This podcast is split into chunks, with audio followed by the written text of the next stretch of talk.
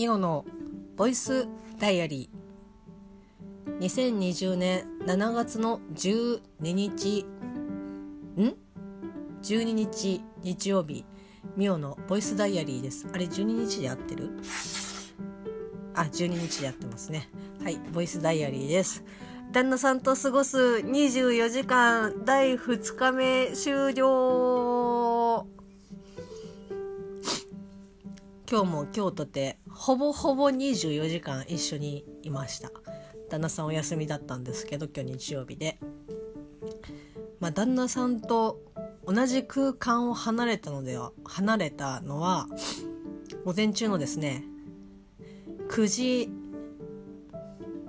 半あいや9時半じゃないな。あれ何時に丸越行ったっけ？何時に丸越行ったっけ？10時そちょっと過ぎからまあ大体1時間弱ぐらいですか。1時間も多分かかってないと思うんですけどその時ぐらいですね。それ以外はですね一緒に、えー、家にいました、まあ、もちろんですね24時間一緒にこうねこう何かをするとかではなく、まあ、ただ単に一緒にずっと家にいたっていうだけなんですけど今日はですねマフィンを旦那さんが焼いてくれて、まあ、マフィンを焼くっていうとマフィンから作ってるのかっていうふうにちょっと思われてしまいそうなんですけど昨日マルエツスーパーにですね。そうですね。イングリッシュうるさいな。イングリッシュマフィンをですね昨日マルエツに旦那さんと夕方買い物に行ってその時にこうこっそりですね旦那さんが入れていたパンなんですけどそれをですねちょっとフライパンで焼いてもらって私はレタスとハムあと普通のプレーンのスライスチーズとチェダーチーズをですね挟んであとケチャップとマヨネーズ、まあ、いわゆるオーロラソールソースですねをちょっとかけて食べました。あとですね昨日残っていた パンケーキホットケーキをですねそれ食べてちょっとこう海外風の海外風の朝ごはんをですね食べたわけなんですけど私は結構そのマフィンだけでもお腹がいっぱいになってしまってパンケーキをですねあともう3分の4分の1ぐらい残ってます。まだあの電子レンジの中に残ってるんですけど。なので明日のね朝もうチャレンジというかね食べないとなというふうに思っております。はい、まあ、そんな感じで朝は旦那さんが朝ごはんをですね作ってくれまして。で昼もですねえーと、旦那さんが晩ご飯晩ご飯で昼ご飯を作ってくれたんですけどまあ、これまたあの昨日スーパーで買ったナスをですね使った麻婆ナスを作ってくれたんですけどまあ買った時買う時には198円とかのナスを手に取ったんですよ。でまあそれも4本入りかなんかで割とこう太みもあるようなナスだったんで、まあ、このこれで、まあ、198円だったらまあまあいいかなと思って大体ナス結構200オーバーすることが多いんでまあこれだったらまあまあいいかなと思って手に取ったらですねスーパーでよくあるあのお勤め品、まあ、もう廃棄にするから安く売ってる野菜なんかがあるんですけどそこにポンとですねナスが投入されまして見たらもう100円なんですよ。でいやそれでもナスでお勤め品なーって思って見たらちょっとねヘタの部分だけがこうちょっと腐りかけてる程度で身の部分はですねもう全然もうほぼ同じ全然こう変わりない新品に同様新品新鮮同様なナスだったのでおおこれはと思ってもう速攻トレードしてでまあ言うてもまあ、お勤め品ですので早めにね使ってしまった方がいいかなと思って、まあ、それもあってこう麻婆茄子を私がリクエストしたんですけど、まあ、それで作ってくれまして非常にですね美味しかったです。あと豆苗炒め豆苗とベーコンとにんにくの芽炒めも作ってくれましてでそれはですねあの非常に美味しかったです。で豆苗はねよくあの私やったことなかったんですけどまあ実家でよくね豆苗をこう栽培してたりとかこう買ってきたやつを根の部根のちょっと上の部分で切って水につけてもう一回こう生やすみたいなあの貝割れとかよくやってたんですけど、まあ、豆苗やっててでまあそのできるっていうことは知ってたので、まあ、せっかくですからじゃあもうちょっと根の上の部分で切ってもらって今水につけてあります。ただですね旦那さんはそんなにそのもう一回栽培をするっていうことに対してあまり意欲的ではなかったのでなんかもう別に良くないみたいな感じだったんですけど、まあ、最近ねいろんな植物を育てるっていうのにだんだんね慣れてきたっていうのもあってじゃあ豆苗も育ててみようみたいな感じでちょっと私が豆苗のお世話をですね、まあ、多分1週間ぐらいですけど、まあ、ちょっとやらせてもらおうかなっていうふうに思って水につけてあります、まあ、豆苗のその水もね毎日変えなきゃいけないので、まあ、それはそれでちょっとねあの忘れずにできるかなっていう不安も若干今あるんですけど、まあ、そんな感じであの豆苗炒めと,、えーと、麻婆ナスをですね作ってくれました。でその後は本当にですね結構いろいろ家事というか家のことをですねまあ私はもう 正直そんなにやってないんですけど旦那さんが割と意欲的にやってくれたりとかして家がですね大変あの綺麗になりました。寝室というか寝てるところのですねカーテンのカーテンレースの下のところが、まあ、結露でちょっとねカビが生えてしまっていて正直私はもう前々から気が付いてはいたんですけどまあどうしようかなって思ってほっといていたら旦那さんが「いやこのカビ」みたいな感じで発見してしまいもうなんかどうすればいいんだろうっていう感じで言っていたんですけど、まあ、とりあえずまあ洗ってみたらどうかなって言って一回洗ってでもやっぱ落ちてなくてで、まあ、調べたら漂白剤で23時間ぐらいつけてでそこからもう一回洗えば、まあ、落ちるよみたいな感じで書いてあったので、まあ、それをやったんですけど、まあ、完全にはやっぱりねちょっと落ちなかったですね。で、まあ、でもそれでも最初よりは多少ねこう落ちてるところはあったのでまあ効果があったにはあったのかなっていう感じでしたけど、まあ、レースのカーテンをですね洗いましてあと洗濯も回しまして割と今日はいい天気少し若干ねあの午前中曇りがちでしたけど、まあ、ほぼほぼもう日中は晴れてて少しあの晴れてるけど風がなかったのでいやちょっとこれ今日暑いなって話はしてたんですけど夕方過ぎからはすごく風が吹いててもうむしろ家の中よりも外の方がね涼しいんじゃないのかなって思うぐらい気候的にはすごく過ごしやすかったです。で今もまエアコンつけてないですし窓もね閉めてでももう全然ちょうどいいぐらいの感じです。で明日なんか25度にまだちょっとね下がるみたいなんですけど、まあ、25度がこう低い気温なのかっていうとちょっと疑問を感じますが、まあ、今日よりはねちょっと涼しくなるのかなっていうふうに、えーと、かん思っています。で晩ご飯はその旦那さんが作った麻婆茄子がまだちょっと残ってたのでまたさらにまだ茄子もちょっと残ってたのでお勤め品のもうその茄子をですね、まあ、素揚げというかね素焼きをしてもう一回ぶち込んで麻婆茄子にもう一回茄子を投入して作ってあとはですねこうカリーちゃん直伝のあの黄金の鶏スープをですね作りました。で今回は、まあ、その豆苗もねちょっとまだ残ってたのでそのレタスの上に、まあ、豆苗の炒めを乗っけてとかっていろいろ考えるとちょっとねあの蒸し鶏というかねその茹でた鶏をプラスすると少し量が多くなっちゃうかなと思ってで私が特にそうなんですけどご飯がね結構食べきれないことが多くてでまああ明日の朝食べるとかって言ってこうちょっとだけ残すことがすごく多いんですよ。で今日も結構ギリギリだったんですけどまあだから鶏はねあのもうむしろ冷めてこうゆっくりね裂いた方がいいかなと思ってちょっと鶏は後日まあね明日ね使うようにしてスープだけスープだけを飲むために作りました。はい。非常にですねやっぱり美味しかったですね。今日は鶏胸であのだしというかねスープを作ったんですけどほうれん草と、まあ、ほうれん草はもう昨日茹でたやつがあったのでほうれん草とネギとあとは卵を落としてまあ、卵中華スープみたいな感じで作りました。非常にですね美味しかったです。生姜も少し多めに入れたので割とねちょっと温まるような感じの中華スープが作れました。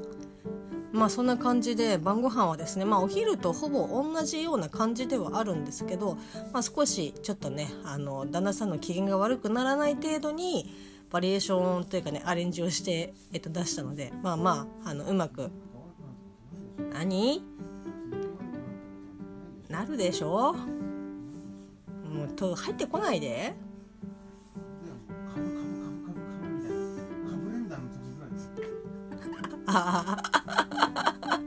あれはアレンジじゃないあの株を買ってきた時に毎日株のサラダが出た時にはですね旦那さんがこう「株ってまだあるの?」っていう風に聞いてきて「えなんで?」って言ったら「まだあと1個残ってるよ」って言って「ああそう」って言ってなんかこう聞いたらあまりあの株を食べてこなかったっていう風に言っててでなおかつ最後にはなんかいつまで株続くのかなって思ってその「いつまで」って何？え文句？みたいな。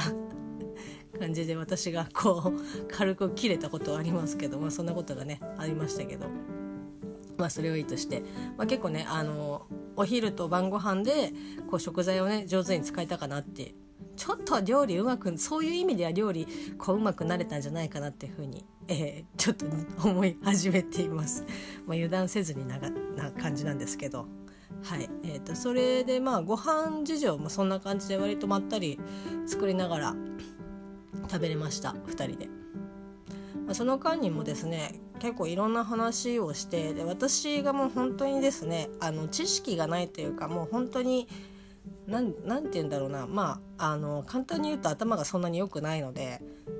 旦那さんにこう今ね世の中でこうなこう起きてることとかこう問題になってることとか例えばまあツイ私は今ツイッターをよく使うんですけど、まあ、ツイッターで流れてるこうツイートでまあこういうことがあるんだけどこれってどういうことかなっていうふうに結構旦那さんに聞くことがあってで、まあ、それに対して旦那さんもいやこれはこうだからっていうふうにきちんとですねあの私にも分かるように説明をしてくれてでなおかつ私があの分からんなんかそれでもなんかなんかよくはなんか8割ぐらいは分かるけどなんかちょっとポイントがよく分からんなみたいな感じでこう何度も聞いてもまあ、一応ねあまり嫌な顔せずあの説明をしてくれるので非常にですねあのそういう意味では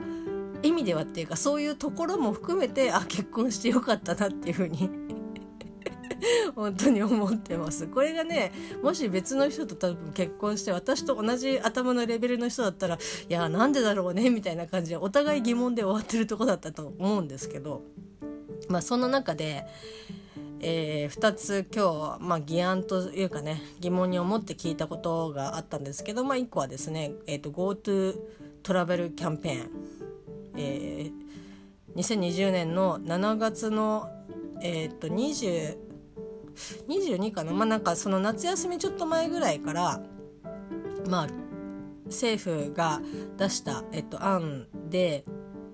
まあ、それに対しても、まあ、正直東京に住んでたりとかね、まあ、その今のこう今現状ではやっぱその200人超え感染者が200人超えしてる中で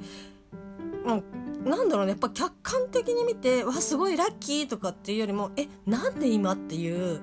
えっと、感覚の方がなんか私はすごく強いんですよね。だからなんでそのその政府が補助をしてまでこのキャンペーンっていうかねこの事案をこう実施するっていう風にするんだろうっていうことにまあ疑問を感じ、まあ、旦那さんにこうなんでってもう東京 FM のブルーオーシャンの住吉さんじゃないですけどもうなんでマンみたいな感じで「えなんで？だってこうすればいいじゃんえなんで?」っていう感じで結構疑問を投げかけるんですけど、まあ、それに対しても答えてくれましてまあまあうんまあそっかっていう感じでは一応落ち着いたんですけど、まあ、あともう一個はですねこれはまああのもう前々からの話だとは思うんですけどまあえっ、ー、とコンビニとかね、まあ、コンビニでっていうか主がコンビニだと思うんですけどレジ袋の有料化に対してまあちょうどねあの TBS のラジオでもちょうどそれに対して取り上げてたのでそれも合わせて聞いたりとかあとは旦那さんに、まあ、聞いたりとかしていろいろあ実態まではいかないですけどああそういうことなのかなって思って。いろいろ話をしてでラジオも聞いてっていう感じだったんですけど、まあ、ほんとね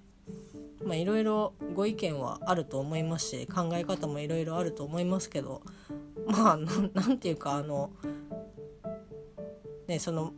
困るなっていう風に言ってる方のなんか意見とかもなんか分かりますしなんかちょっと前とかだとやっぱそのゴミ普段のねゴミを出すのにコンビニのゴミ袋ってなんかとかスーパーのこうゴミ袋とかスーパーのビニール袋とかコンビニのビニール袋の大きいやつってなんかやっぱすごくなんかねゴミに出しやすいみたいなんですよね。でうちも指定のゴミがないからゴミ袋がないからまああの今ねスーパーの今まで貯めてたゴミ袋あのビニール袋を使って使ったりとかしてたりしてるんですけど、まあ、実際でもまあそれがなくなったら、まあ、正直ねその環境のにいいか悪いかって言ったら、まあ、母体数が減ってないので、まあ、意味がないと言われればそうかもしれないんですけど、まあ、別にあのビニール袋を買ってそれを使えばいいだけの話だし、まあ、指定のゴミ袋があるんだったら、まあ、それを買って使えばいいだけの話でなんかなんだろうな。今までそのサービスで、えっと、使ってわせてもらってたかもらってたっていうかサービスでそのビニール袋をもらってただけの話で、まあ、それがそのサービスが終わりますっていうだけの話なんじゃないのかなっていうふうにちょっと私は思ってしまったりとかするんですよね。でまあなんかラジオとか聞いてたりとかしてでその企業さん側の意見とかっていうのもやっぱあってでそのコンビニのとかですねやっぱそのビニール袋をその有料化をすることによってやっぱそのエコバッグを持つ方ももちろんいるし、まあ、それでもそのねビニール袋を買う方ももちろんいらっしゃいますけど、まあ、そうするとやっぱそのエコバッグを持ってきてないからこう立ち寄るのをやめるとかっていうこと自体もやっぱ実際あるみたいで、まあ、そうなるとやっぱその企業さんからすると、まあ、そのお客さんがねこう立ち寄るチャンスがなくなる。でまあそのゆくゆくはそのそれがちりつもか分かりませんけどその売り上げに、まあ、ならないわけですから、まあ、その企業さん側がそのいや廃止にするというかね有料化にするのはっていうのでこうストップをかけるっていうのはまあまあ全然あの分からなくない話ではあると思うんですけどまあでも何て言うかねもうそろそろその今まで甘えに甘え好きに使ってきた地球に対してこうねちりつもで溜まってきたその借金みたいなやつを、まあ、返していかないといけないんだろうなっていうのは、まあ、思いますし、まあ、かといってね自分がこう100%こうエコに対してできているかというと、まあ、もう全然そんなことはもちろんないですし、うんまあ、強いて言うならゴミの分別をちょっとあの気をつけてるぐらいなので、まあ、それがねうまくいってるかって言われたら難しいところかとは思うんですけどまあなんかそういうこう環境に対してなんか今までこうだったけどこういうことでしましょうでそれで生活がね不便になるのはもうしょうがないですからなんか今までそういうふうにこう楽に生きてきた分それのツケが回ってきたんだなっていうぐらいに思うしかないんじゃないのかなっていうふうに思うんですけど。まあそんな話をですねいろいろ旦那さんとかとしてて、まあ、割と有意義な時間というかね一日を一緒に過ごせ私にとってはですけど有意義な時間をですね過ごせたかなっていうふうに思いました。はい。なんか昨日ねと今日に続き結構長く喋っちゃってますけど旦那さんと過ごす24時間第2日目が終わってしまって2日間24時間一緒にいるのはまた来月ということでちょっとねまだまだ先は長いですけどその日を楽しみにまた明日から頑張っていきたいと思います。それではまた明日。